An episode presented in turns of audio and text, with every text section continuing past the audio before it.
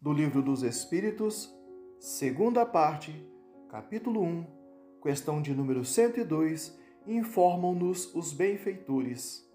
Décima classe, espíritos impuros. São inclinados ao mal de que fazem o objeto de suas preocupações. Como espíritos, dão conselhos pérfidos, sopram a discórdia e a desconfiança e se mascaram de todas as maneiras para melhor enganar.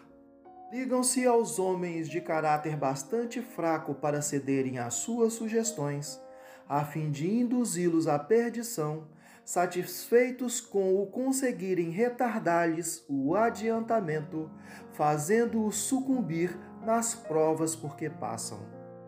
Nas manifestações, os espíritos se dão a conhecer pela linguagem.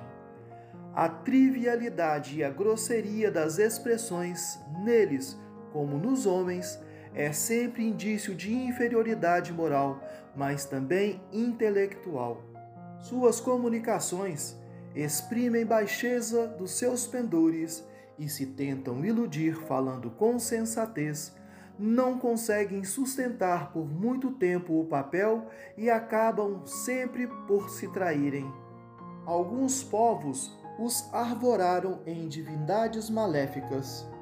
Outros os designam pelos nomes de demônios, maus gênios, espíritos do mal.